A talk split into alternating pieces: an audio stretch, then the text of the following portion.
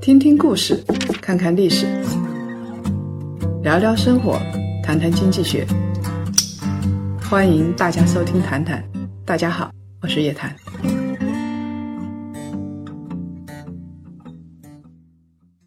大家知道，我们以前说的谈谈啊，都是家庭生活里边用经济学来解释，告诉大家怎么样收益最大，或者是怎么样来做成本是最低的。因为在所有的家庭里边，其实除了感情之外，最重要的是什么？我要说一个庸俗的字，就是财富。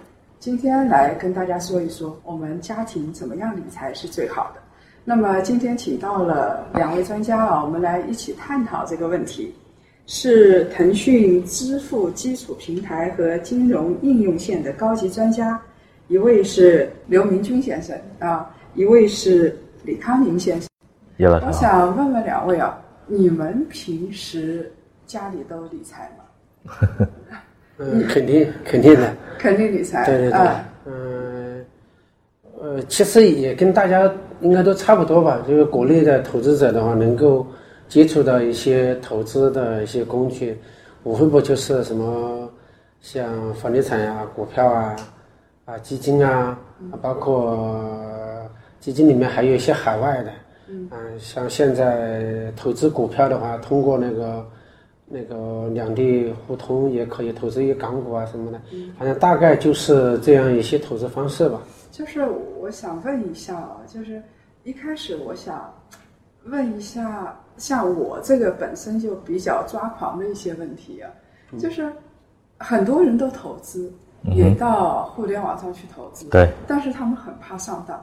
对我想问你们自己本身上过当吗？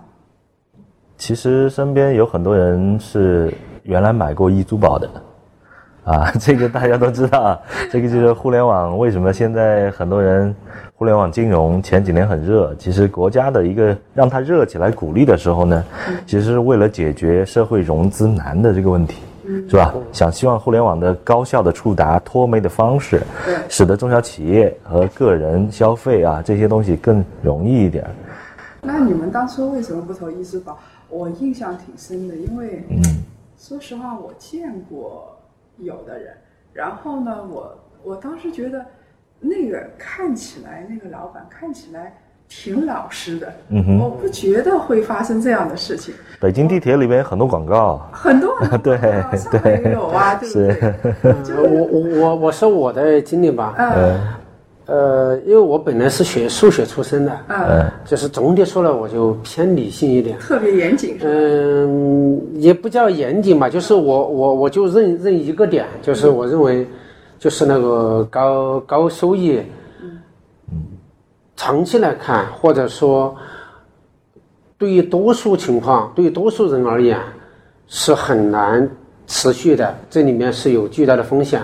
就是我有一个基本的结论，就是说，呃，高到多少您就就是这么说吧，嗯，就是我不怀疑短期内可能会有一些特殊情况，比如说他通过补贴啊，通过什么特殊的方式。但是我想说的是，这就是一个人投资涉及到几点：收益、风险、流动性、规模、门槛。对，注意这几点是相互矛盾的。如果有一个产品、有个平台门槛很低，收益很高，呃，收益高没风险，门槛又低，嗯，呃，还可以随时把钱取出来。如果是这样子的话，几乎可以断定，它就是庞氏骗局了。因为你如果没有后续的资金来支持，它是不可能永远维持这个回报的。所以就后来就有了那句话：你看中的是它的收益，他看中的是本金你的本金。对所以这，所以我我因为我们是做股市都知道，做基金投资都知道，这个钱要赚是很难很难的。所以我们相对说的还是比较理性。所以呃，如果有一个产品摆在你们面前，对，然后你觉得这个基金经理也不错，然后人家百分之十五以上，嗯，你也不相信吗？我觉得那个可能在权益类市场会更普遍一些，它和大行情是有相关的。嗯，刚才您说的那个高于多少呢？我自己有一个理论，就是说，其实中国的经济增长它是数字大家都看得到，七现在六点五是吧？或者说降七了，那其实这代表了每个各行各业它的一个平均水平。它利润增长的平均水平和收入增长平均水平，那其实也是代表了融资水平的平均利率。如果说你的固定收益能给到比 GDP 更高的，就说明这个行业或者说它的融资的紧迫性比较强，哎，就需要有。其实反过来就看它是有一点点的风险的，不断的累加的。那如果说你累加的很高，七以上，其实现在大家去看银行理财没有七。很少五，这其实刚才那个康宁说的那一点，就是经济周期，它为什么一定存在经济周期呢？就是这个原因。对，他说经济周期，刚才说七嘛，假设说我们的 GDP 是百分之六点八吧，对，那你在百分之六或者百分之七是正常的，我觉得是合理的，是合理的，对，但是。但是你没觉得现在很多人说哇，你给我一投资回报 百分之百分之太低了，对不对？是，嗯，所以这个已经慢慢好转，但是会改变的，已经慢慢好转了。已经，那你们这儿最开始其实前几年信托刚出来的时候，呃，它是一种新鲜事物，呃，五年前差不多，八年前信托刚出来的时候，呃，给到十的很多，很普遍。啊，老百姓慢慢的就是说，因为当时的房地产融资啊还是很高的，包括地方政府。那现在慢慢来讲，其实整个经济周期结构转型，它不再以房地产拉动，不再以地方政府投资拉动经济增长的情况下，这个行业的利润率和融资成本慢慢就降下来了。那其实就带动的信托产品也好，银行理财产品也好，收益率慢慢下降。这是其实是是一个顺。呃，很顺的一个过程。老百姓其实，我们说它叫负债端。从金融机构来讲，融资成本和老百姓的投资理财的收益率是负债端，负债端的下降是滞后于融资端的成本下降的。这个呢，是慢慢的一个可能老百姓需要去接受的过程。从今年来看，已经接接受差，已经慢慢接受了，慢慢接受了。如果给人家百分之五的回报，有有人啊，已经蛮多了，买的人挺多的，买的人挺多。对对。呃，我说实在的，如果现在从从我本性来说的话，我是风险厌恶型，对，大多数人都不愿意去冒这个风险。是这个这个逻辑其实不对。嗯。为什么呢？你在五年前。好多年前，你肯定看到四千亿，你就觉得大，因为经济总量在增长。对，所以我们一定要动态的来看这个问题。中国股，中国经济总量在增长，GDP 的总量就已经很大了。然后上市公司的总的市值肯定也在增长。你们自己投资指数的时候，比如说我投同时投那种小盘的或者行业，然后同时投大盘，这儿涨了这儿跌了，但是到最后。这不是没有意义吗？这个东西有有意义。有有人说对冲了之后，如果我的风险是零，我的收益也接近于零，无限接近于零。不是这样子的。嗯，我们现实当中都有这样的例子，嗯就是，呃，当这是一种理想的一种情况，就是单独投债券，我们我们就拿的是债券指数和沪深三百指数，从零八年一直到现在，会你会发现指数单独投债券。可能涨了，这举个例子，可能涨了百分之五十。单独投股票，呃，涨了百分之八十。结果你会发现，你股票和债券各一半的话，你做了一个这么简单的一个组合，最后你的回报可能是百分之九十，比单独投债、比单独投股票的收益都还高。为什么会出现这样子？是因为你一边股票一边债券的时候，你在零八年的时候就回撤特别小，因为零八年的时候跌的特别多。然后来，涨的时候你不还剩了百分之五十的那个？股票吗，它又继续在涨，所以，呃，而那边跌那个股市在跌的时候，那边债券零八年的债券是涨得非常好的，涨了将近百分之二十了。所以这种情况下，实际上你的组合就出现什么情况呢？有可能这个在跌，但是另外一个在涨，啊，最后最后最后当然也有可能出现两边跌，但是两边都同时跌的情况是很少的，因为股和债本身就有一定的跷跷板效应，所以这么一个简单的一个组合，您自己也是百分之五啊？对我基本上，呃，我不是这样子的，我我因为我比较激进一点，我会那个呃 权益类的会更多一些，权益类会更多一些，因为您自己本身是做啊，对，因为。我我我认为我自认为我了解股市，了解那个行业，所以我就会多一些啊，是这样子的。但是可能每个人的比例可能会不一样。回过头来，我要问一声了，像你们选择这些基金或者选择这些产品的时候。你们有什么标准？如果你是被动基金，就说你投的是指数基金，因为大家知道指数基金它是去复制指数，啊，绝大部分都是买的是指数的成分股，而且是按照那个比例来买的。所以它的走势跟指数是大致是一致的，当然不一定是百分之百的吻合，会有一点误差。这里面就要讲了，就是一个跟踪误差的问题。对，所以你我我看好这个指数，那你这个基金最好是能够跟上我这个指数，对吧？当然我不支持，支持不不希望你一定要超过这个指数。这里面就是如果是增强指数，嗯，那它就是要去超过那个指数，它跟踪并且要超过这个指数。啊，如果是普通的指数，它可能就是去完全复制，那么就只需要跟上就可以了。这个时候我就希望它的误差小一点，你能够跟上就可以了。啊，这这是这是主重要的考虑一点。然后，但是还有一个问题就是我选的什么指数的问题。当然，这个就是专业性特别强的了，就就牵涉到你去选股票一样的逻辑。对对宏观经济的判断，首先这个指数未来看不看好啊？对如果如果如果是零八年那种连续持续跌，那我肯定这个时候我就不选择指数了，或者说我就采用定投的方式了。对不对对？所以你肯定首先要有一个大的趋势的一个判断，决定我是不是应该投指数。哦，弄了半天还要我自己来判断，那你们帮我选呀？对呀、呃，现在就是理财通主要做的，我们现在就是引导做客户的就是就是做两个工作。第一个有能力选的，那我就给你平台，给你工具，甚至我还有很多的一些专业分析的一些工具都给你。还有一种你是不知道怎么选的，对吧？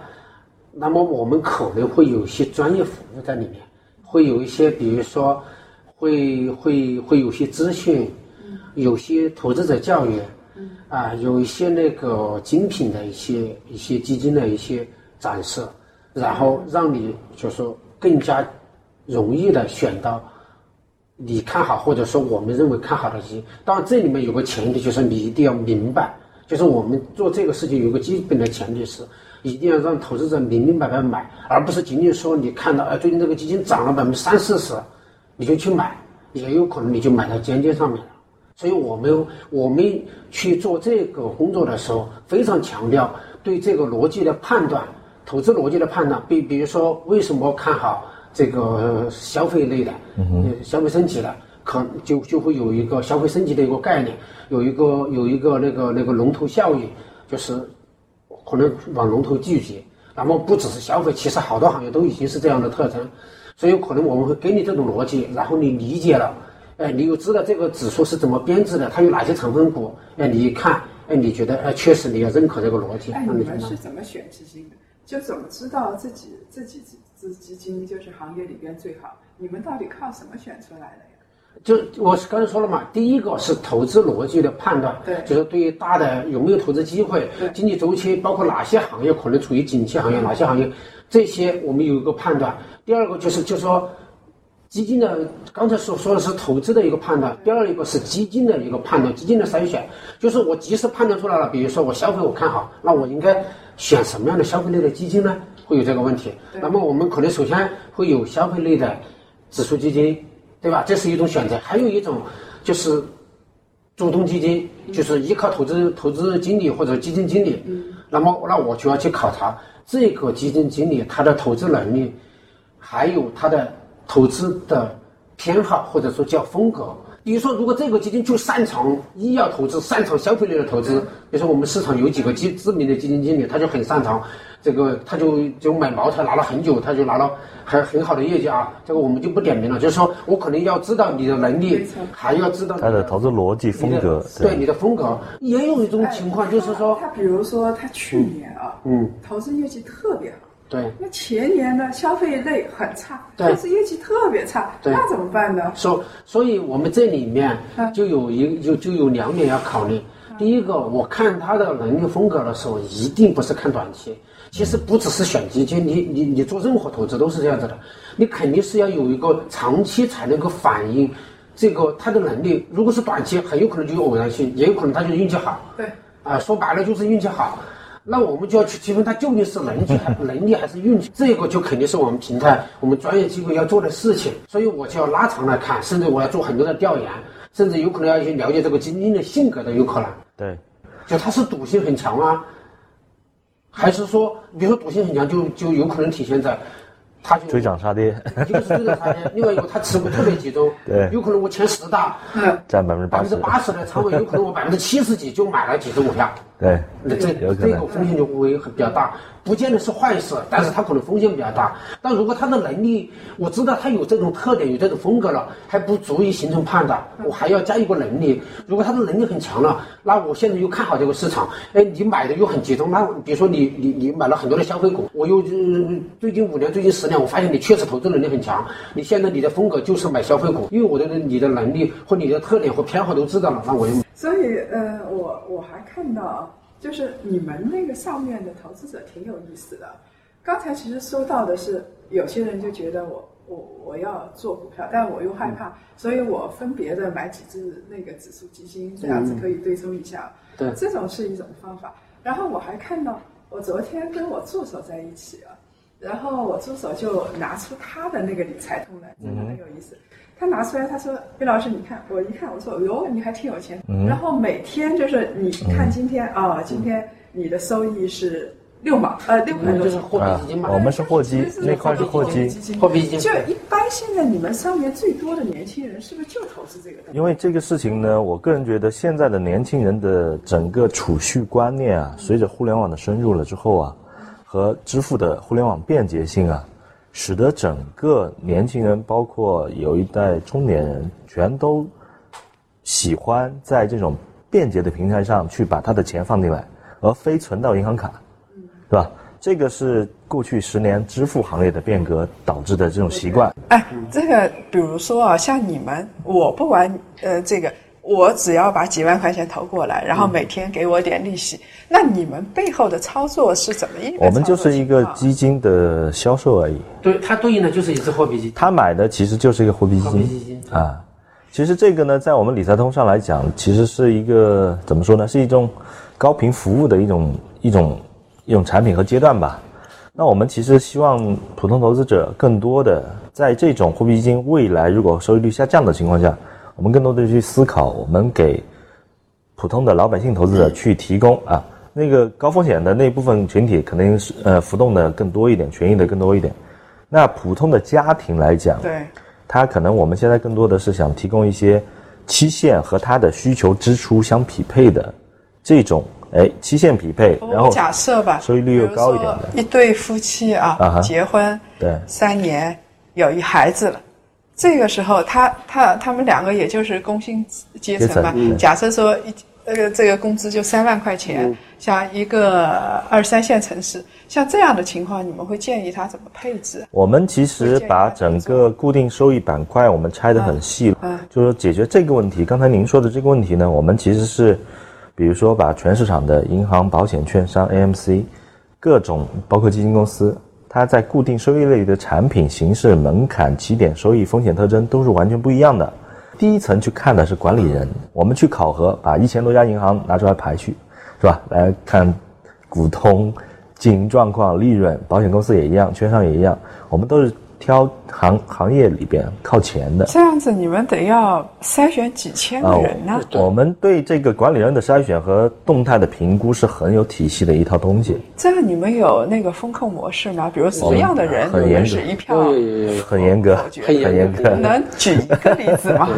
比如说前部传的那些已经被 被被呃呃像什么明天系啦这些，我们就根本就不会去碰的，不管它是这个系里边的保险也好，券商也好或者怎么样，呃，这是简单的一个例子啊，就是说第一层面是管理人本身，第二层面是产品本身，产品有很多不同的产品，啊，我我再问一下，难道你们每一个，比如说基金经理也好，然后保险的那些管理人也好，然后你们都要去跟人家谈？对对。如果要入我们的池子，一定是要谈的。是。啊、这样子。对公司的了解，对他管理的这个团队的了解，甚至对这个投资经理的了解，我们都要做得很深。我说了，有可能要到连性格我都要了解。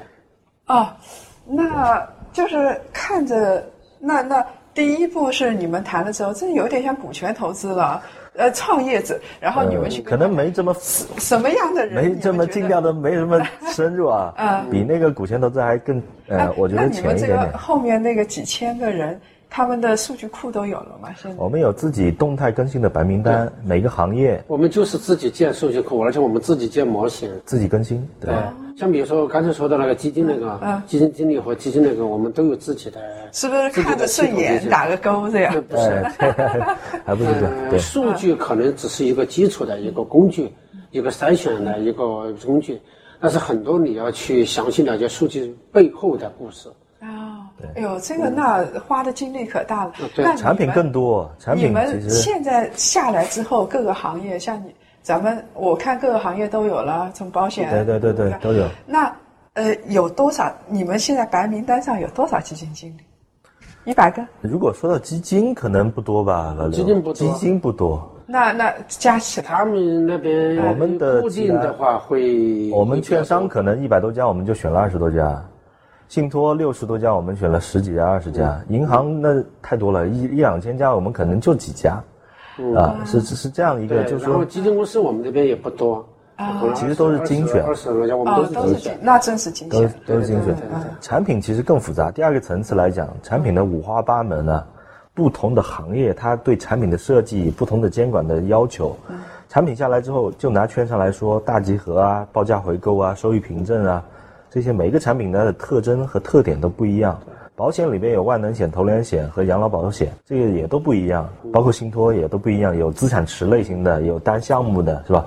这些其实每个产品的交易结构，我们不是说产品表现出来的那个形式，而是说它形成一个产品的交易结构，它是通过了哪些交易方式形成债权、形成法律关系，最后怎么投资兑付，每一个划款路径，在产品层面的分析，我们也做得很深，就要去了解每一个产品真正的每个环节的法律框架的每个环节的风险点和交易对手是谁，这个我们都会去做到这个层次。最下面那个层次就到刚才我们说的这个资产层面。嗯，资产层面我们也去每个项目固定收益类的啊，我们都去看它的融资主体是谁，是房地产公司，是什么类型的房地产公司，是民营企业还是国企？做不是累死了？相当于那个 产品风控这一块也做。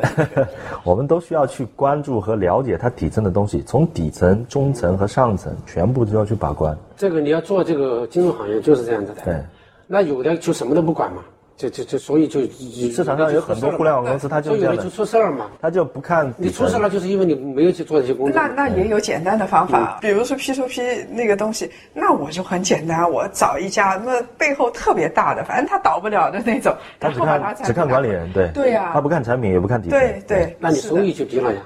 这个东西永远都是矛盾的。嗯你如果说你要信用风险特别低了，那你收益肯定也低。就说你要靠，你比如说。你这种这种这种国企，你他给到你，他的融资成本就肯定低。你要他给你的利率就很低的。不一定，有的他他我是说总体说来是这样的，对就说你要你要要大，然后你觉得风险很低的，那肯定你你你收益就低啊。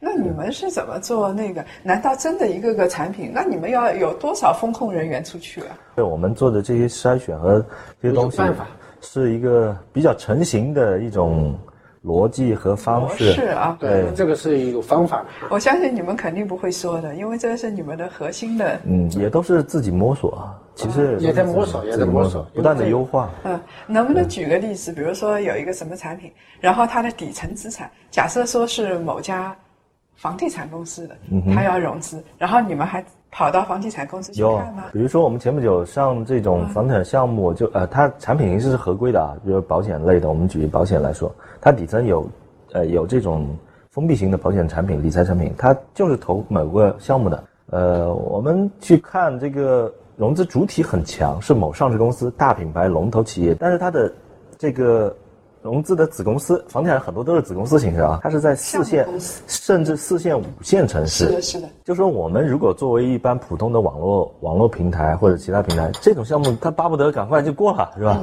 但我们内部是有存在很大争议的。我不只看你的母公司或者集团，因为房地产项目说开了来讲，一个是融资主体，那你们第二个地理位置，嗯第三有没有真实抵押物，你的这款用途是否是混同整个集团用，还是单项目指定用款？还款来源是单项目销售还款来源，还是说你拆东墙补西墙的还款来源？这些我们都去看。那个项目就是因为它的地理位置，还有它的还款来源不是这个项目本身，本项目还没有没有抵押物，这些我们都去看了之后，最后还是否掉了。啊，所以其实我们，而且我们的项目经理是专程到了那个地方去现场定调、拍照和当施工方啊、周围的环境们必须要。这个项目本身，比如这个公司呃那个项目公司本身有抵押，本身有那个东西。那后面如果是那种大公司，嗯这个要看综合，要看综合。嗯，呃我想问一下，比如说像咱们现在理财通的平台上，我假设说我是一个客户，然后我来我来买你们产品，你们可以给我画像吗？我们所有的数据都不针对具体某个人，对不是某一类人，就说不会，我们不会说去看到说你这个人做了什么，不会。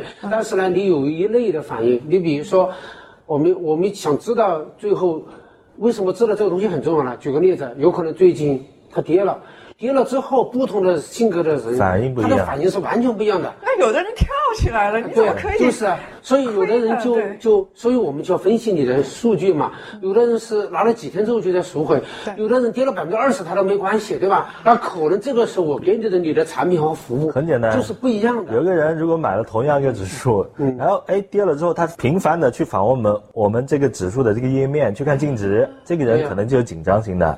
如果说有一个人买了之后，他一个月两个月才来一次，那就表明这个人这种行为它不涉及到哎。个人隐私的行为，就是我们会去去做一些那个那个有助于本身也有助于你自己，你有可能你自己都不了解。哎。那你们后台是紧张型的人多还是宽松型的人？要 看不同的。目前大部分人还是紧张的多，这个是符合中国的现状的。是，所以你们的产品应该是宁可保险一点，收益低一点没关系。最近不是获诺贝尔经济学奖的这个散热，对对。对他们说嗯，就是人对于亏损是特别敏感的，是。赚了多少，他的幸福感前会下前景理论里面有个就专门讲了，就是对损失的痛苦要大于哎获得收益的的快乐。是这个这个这个大多数人是这样子的，但是我们也会去分析具体的，哎有些人，比如说有的人他跌了之后他还加仓，那我们认为。这个投资者可能是相对成熟的一个投资，嗯。一个投资者，就是会去做一些判断，所以我们未来也是想做到千人、千时、千面，嗯，就是可能每个人他看到的、他接受的服务都可能是最适合选极好的基金的难度啊，嗯。嗯，比选一只好股票的难度还要高。所以你们自己现在没有做基金，你们其实你们的本事就体现在把好的产品选出对。来，不管是哪个对哪种类型吧对哪一种类型好的产品选出来，呃，一个是好的产品，另外一个嗯我们认为，就是说投资者可能需要的一些产品。呃，对我们更了解投资者，是一个，这个是我们了解投资者。哎，那你们有没有说，我你这个投资者是稳健的？我一看啊、呃年纪是多少？因为后台有数据嘛，年纪是多少？都知道几个孩子，对不对？那这个不是唯一的指标，逻辑上是这样子逻辑上是这样子的。方向也是这样，未来肯定是要精准对他的需求。其实现在投资者他，你要问他你有什么需求，他告诉你就收益高风险低，他没有一个自己刻画不出来自己的行为和性格特点各方面的，他不知道，因为因为他不了解金融产品，他不了解金融产品的情况下，他说他需要什么是很难的。对，这个就需要我们靠技术的方式去了解，我们了解投资者，因为我们通过行为方式不需要问你，但我通过你的行为方式能判断得出来，你和金融产品之间的匹配度是在哪里是。我比你妈更了解你内心的想法，对不对？这这是一点，嗯还有一点就是说，我们的理念也要发生改变，就是做金融服务的理念要发生改变。从现在大部分机构我我说一个观念，就可就是指，我就想指出现在存在的问题，就是大部分机构，尤其是像银行、券商，包括互联网平台，都还是销售销售型的，销售型的，销售是什么意思呢？我的产品都是标准化的，公募基金在哪儿都有。你这，如果你忽视了客户这一点，就会导致什么呢？客户最后来看，就只剩下一点，比收益率。因为产品都一样嘛，我为什么在你这儿买？一定是你这儿给了我的产品收益率更高，那我我就会存在这个问题。我说一点，我自己是客户啊，嗯我说一点，到最后你去找，其实看看产品都差不多。最后找的是谁呢？第一是大的，倒不了的，反正他得赔我，对不对？然后还有一个，在这样的情况下，我再去看看收益率高一点点就行。其实客户挺可怜的，所以，所以我就说我要转变一个观念，嗯，就是什么？我我接下来想说的，嗯，就是我们是做服务，而不是做销售。如果你定位一个只是一个销售平台，而不是一个服务平台、一个财富管理平台，那你永远会面临这两个矛盾。你你你你，比如说固收，我的收益一定比别人高，那你比别人高，你风险就一定会大。那你出了一单事，你就会很麻烦。或者说你的费率低，你的费率低，我告诉你，现在很多的基金销售机构都没赚钱，就是因为他们老打一折。你打一折，你很难赚钱的。那最后投资者怎么赚？那个平台怎么赚钱呢？就只能够牺牲你投资者的利益了。对，对，很就是这个逻辑。所以，但是我想说的是，如果我转化成服务，转化成。对长期理财目标的一个认识，大家他就不会去比较收益，他就会不会去比较收益率和比较费率，他就比较我的目标达到没达到。我现在担心我小孩，我现在小孩像我的小孩现在四岁上幼儿园了，马上老二就出来了，那我肯定就要做一个准备。我未来比如说我送他上什么学，要参加什么班，那我现在就要做准备。我的目标是否能达到？你设立一个还给孩子设立一个教育的那个定投，所以我所以这也是我们理财通一直大力推定投。我推定投并不是因为。市场有波动了，是为了自己。对，一方面是自己，另外一个就是我想说明的是，我们很多机构很多时候对业务的理解都是偏颇的。比如说定投，必定不是说理解为市场有波动了，所以才定投。好，那我就行情好了，我就不定投了。你这种是错误的。理论上讲，应该是说我有一个目标，我人人都需要一个定投，包括叶老师你，其实理论上讲都应该定投，只是说有的时候我不一定是为自己，我有可能是我孩子，为我的母亲养老。我是当时我写了一篇文章，很打动人，就说母亲节来了，很多人在朋友圈晒孝心，你父母知道吗？你还不如给他做一份定投，等他五年、十年之后退休了，尤其是八零后、九零后，等父母十年、二十年后退休了，你给他一个惊喜，对不对？十年二十年股市还不涨吗？而且定投它有复利呀，它是复利的呀，对吧？所以，我所以我就在想，所以，所以我就想说明，如果是你往这种方向引导，你就会避免陷入一个死循环，对大家都不利。我跟你说，现在卖金那个做金融产品的，就是烂大街了，就是跟这些人有关系。你一天接到十个电话，问你要买这个金融产品，要买那个金融产品。这个东西你就觉得怎么可以这样子？所以到这个阶段呢，其实我们说零五年理财真正走入中国社会啊，银行理财发展起来，到现在可能十来年的时间。对，这个阶段其实都是在我们说金融底层资产的工具没有增加多少，还是股票，还是债券，还是这些，就这些，就期权、期货，底层没有发生多大变化的情况下，其实是产品层的不断丰富。这个阶段来讲，其实使得老百姓越来越难。去真正赚到钱，而且又穿插了很多骗局在里面，是吧？其实，在这个阶段，我们理财通的定位就是，在这种纷繁复杂的理财环境下，和老百姓越来越难选择好产品的情况下，我们去帮助老百姓专业的各方面角度去选择产品，去提供在这个平台上。这个其实是我们的一个大的方向的这个阶段的定位。对，那下就是选产品。对，下一个阶段就是刚才我们一直说的。根据你的需求，我们对你的需求的真实的了解，把这些所有产品好产品我们选出来之后，给你精准的，帮你定制化的东西去推送，使得你能根据你的目标。跟你的需求什么时候会出来啊？我们现在已经在这么做，已经在做，并且我们接下来再往后面做，就是我在你们的网站上没有看到这个，你体会不到，因为这个做出来之后，你就是你和老刘我们三人登进去看到的东西不一样的。我你你说的东西和别人说的东西是不一样，不一样的。这不是今日头条那样的。你比如说，监管部门讲的合适的产品、合适的时机给合适的用户，那么实际上就涉及了三个层面的问题：合适的用户，你对用户要足够了解。用户画像，你要有工具、有手段去了解，而且你要去做这个工作。第二步，产合适的产品，那你对产品要了解。产品要了解，对。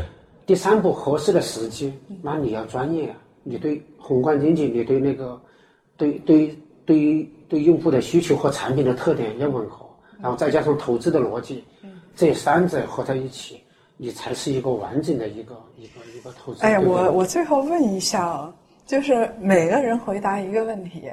就是如果是这个现在很多老人嘛，然后父母呃子女不在身边，嗯，然后他这个比如说他一辈子省了这个一百万，嗯，呃这这样的老人，那他应该做投资吗？他如果要做的话，怎么做呀？那肯定应该是稳健投资了，那毫无疑问了。就稳健投资，那稳健投资里边你们推荐的是怎么样的稳健投资呢？像我们这边那个康宁那边的那个像固收产品，我觉得就挺好的。这个特定环境下，老人嘛，是吧？他其实更多的需求期限应该是相对短期，流动性还很对不错的这种。他应急需求很多，比如说看病啊，是吧？各方面的子女教育啊，这些其实应急需求很多的情况下，期限就比较长。嗯，然后再加上它的抵抗风险能力比较弱，对它没有更多的收入来源去抗这个损失风险。对，那这样的情况下，就相对我建议是中低风险的产品为主为主。嗯，哎，中因为固收也分中高风险的那这个时候也就你年纪大了也，其实真的没也没有必要去去弄这搏，没，必要去搏。对，没必要去搏。你即使要投，你如果看成一个整个组合来看的话，可能也只是很小的一部分。百分之二十去做权益也可以。最多百分之二十去做权益类的，这个还是可以考虑的，因为因为这里面实际上就有个有有一种办法叫叫做那个 CPPI 策略啊对。这个老年人也适合用。你比如说我百分之八十，它就是叫投资组合保险策略，嗯，CPPI 是什么意思啊？就是说我比如说我百分之八十是投固收，固收一年百分之五的回报，嗯，百分之五你四年就回来。对吧？嗯，然后我我这边百分之二十来投权益类，嗯，然后我投个两三年，然后它这个收收益完全可以覆盖这边最大的亏损。即使那边亏了也对，也没。关系，不影响。但是如果行情好的时候呢，我就还可以获得更好的一个回报。当然，它也是有风险，只是说它风险很低，它最坏的情况下可能都都是保本。嗯啊，所以这种也适合于那种那种中老年朋友是可以的，也不是说就一定要百分之百的保守，要百分之百的安全的品种，因为你如果是这样追求，你收益肯定就就很低很低了。对，呃，这这个就听得出来是做浮动的收益的人说的，但这个是对的。你比如说每年百分之五，那你投个百分之十、百分之二十，其实是可以覆盖的，说不定你也不会全亏嘛，对不对？对，肯定不会所以最后算下来，有可能股票又不是期货，对呀、对对对对。就不要投期货、期权这些东西是有问题不。还有个，你即使投权益的那边，你也可以有时候选择我选择稳一点的嘛，对不对？对，是是这样的，所以总体算下来的话，如果这么一个简单的一个组合，一年，嗯，当然也有可能低于百分之五，如果这边亏了，可能就低于百分之，如果好了，就有可能百分之七八。那么长期累积下来，可能一年百分之六七还是很有可能的。我只是说，假设固收是百分之五的情况下的话，那么有可能你这么一个简单的组合下来，可能一年平均算下来，可能就在百分之六七。那刘先生，第二个问题啊，就是第二个问题是，就我们普通家庭，嗯。我这种单身贵族什么我都不说了啊，普通家庭，你比如现在两胎了，两孩子，爸妈呢大概是对吧，四十岁左右这样子，像这样的家庭。也是中国典型家庭嘛你你说的，就是他怎么理财呀？对，你们家就这样嘛，对呀，我四十一岁，然后你真很典型的，嗯完全符合我的情况。嗯对。那怎么理财？啊，就是我说的嘛第一个当然肯定我主要的时间和精力还是在事业上面嘛，对吧？在腾讯增加收入，嗯啊，升职加薪那个肯定是是想去做的，对吧？嗯这是一个保障嘛，啊，腾讯还是比较收入还是比较靠谱、比较稳腾。讯收入比较高，应该还有期权吧？嗯，然后这是一部分，然后自己呢有点闲钱的话，也做点投资，尤其是未来我要考虑，所以两个孩子的那个那个那个哎咋办呢那个定投我是已经做了，已经做了很久了，这孩子还没出生的时候我就已经做了。因为你想的够远了。对，那肯定的呢。我这个我已经深刻理解了这个的意义嘛，就是说定投的意义是因为我未来有个很长的目标嘛。然后两个孩子，第二个孩子要出生的时候，你定投就增加一倍了嘛？对，是，就两个两个孩子的嘛，对，是这样子的，每个孩子都有份。理论上讲，我们接下来想做的一个工作就是说，啊，稍微人性化。人性化就是说，可能我给你取个好听的名字叫成长计划。可能哎，我现在给你攒了多少钱了，赚了多少钱了，哎，你那个目标有多远了？然后我们可能有个很人性化的，甚至有个记录，有个页面，然后展示给你。但我们这个工作还在做啊，还没，现在还没提供过用户。我们接下来想做这个一个一个儿童的一个定投成长计划，伴随着你孩子的成长，然后一起来成长，因为你的那个资产也在成长。其实定投的过程当中，你的心态也会成长。就是我想说的，你就会深深的明白了，少就是多，慢就是是快。嗯，然后坚持就是胜利，懂得付出才会有收获。基本上在定投当中很深刻的体现出来啊。那来跟我们说说具体的是怎么做的？如如果您您就把我想成小白，然后家里两两孩子，对，然后这个时候怎么办呢？就是我说了嘛，你拿出我我现在的做法是拿出的工资的余额的，嗯就是你除了基本的支出啊，对，拿出三分之一，余额的三分之三分之一拿出来做给孩子做一个工资的三分之一，工资余额就是你除了基本的支出，你你肯定房贷车贷一堆扣掉，你要先满足这个呀，对不对？你肯定不能是月光族，对呀，因为那你还款了，你不违约了嘛，对吧？所以要扣除这些日常的必须的支出，扣除之后拿三分之一来定投。但而且要看情况，如果是刚才所说的四十岁的话，那三分之一就可以了。如果你是年轻人的话，我建议就多一点，嗯，啊，拿百分之五十甚至更多都是可以的。因为年轻人你处于攒钱积累阶段，所以你需要投入更多，因为你也能够承受风险，对不对？像我的话，这种情况两个孩子的话就。拿三分之一，然后呢？哎，不过我觉得比较远，因为你你那个孩子，因为孩子还小的话，你那个可能还有十几年呢，所以你三分之一这么累积下来，到时的话一两百万也也就攒出来了。其实我觉得这个很有必要，为什么呢？前两天我们还在讨论，就是说零零后甚至一零后这些年轻人啊，他的消费习惯完全已经改变了。根本不是原来我们有多少钱才去想花多少钱的事儿，是借钱的花。他是完全是我想去做什么事儿，根本不考虑钱的问题。对，所以说我们作为家长去帮助孩子定投或者怎么样，你不一定告诉他强制性的储蓄也相当于，就是说就相当于帮助他以后在大家所有人都是去那去花钱的时候，但哎临时回过头来看没钱，对，当哎他回过头来看哎我还有这么多钱。他可以做的事情就更多。这个就是我刚才这个是蛮有必要的，我觉得。就是说的定投的作用，就是慢就是快，少就是多。你看每个月好像只投了一千块钱，对吧？嗯。结果结果日积月累下来，就跟你读书一样的。对。一天不读书，和人家十年读书坚持下来，可能人就不一样了，就是一模一样的道理。还有跑步也是这样子，你跑步可能跑一天不知道，你跑了十年，你可能是体质就就完全不一样了。定投是同样的逻辑。好，我们的呃这个。其实说了两种典型的中国家庭，一种是老年人，因为老年人现在比较焦虑嘛，他觉得将来怎么办？那老年人的保障怎么办？其实刚才已经说了啊。然后呢，再加接下来是中国的传统家庭，就是三口之家或者是四口之家。你要有五六口的话，咱就相当于没说啊，这个就不是典型的中国家庭。所以呢，今天说到这儿的话，我们下周老时间老地方，下周再见。如果各位想了解更多财经经济类资讯，请搜索拼音谈财经，或者呢关注公众号夜谈财经。下周五下午五点，老时间老地方，我们不见不散。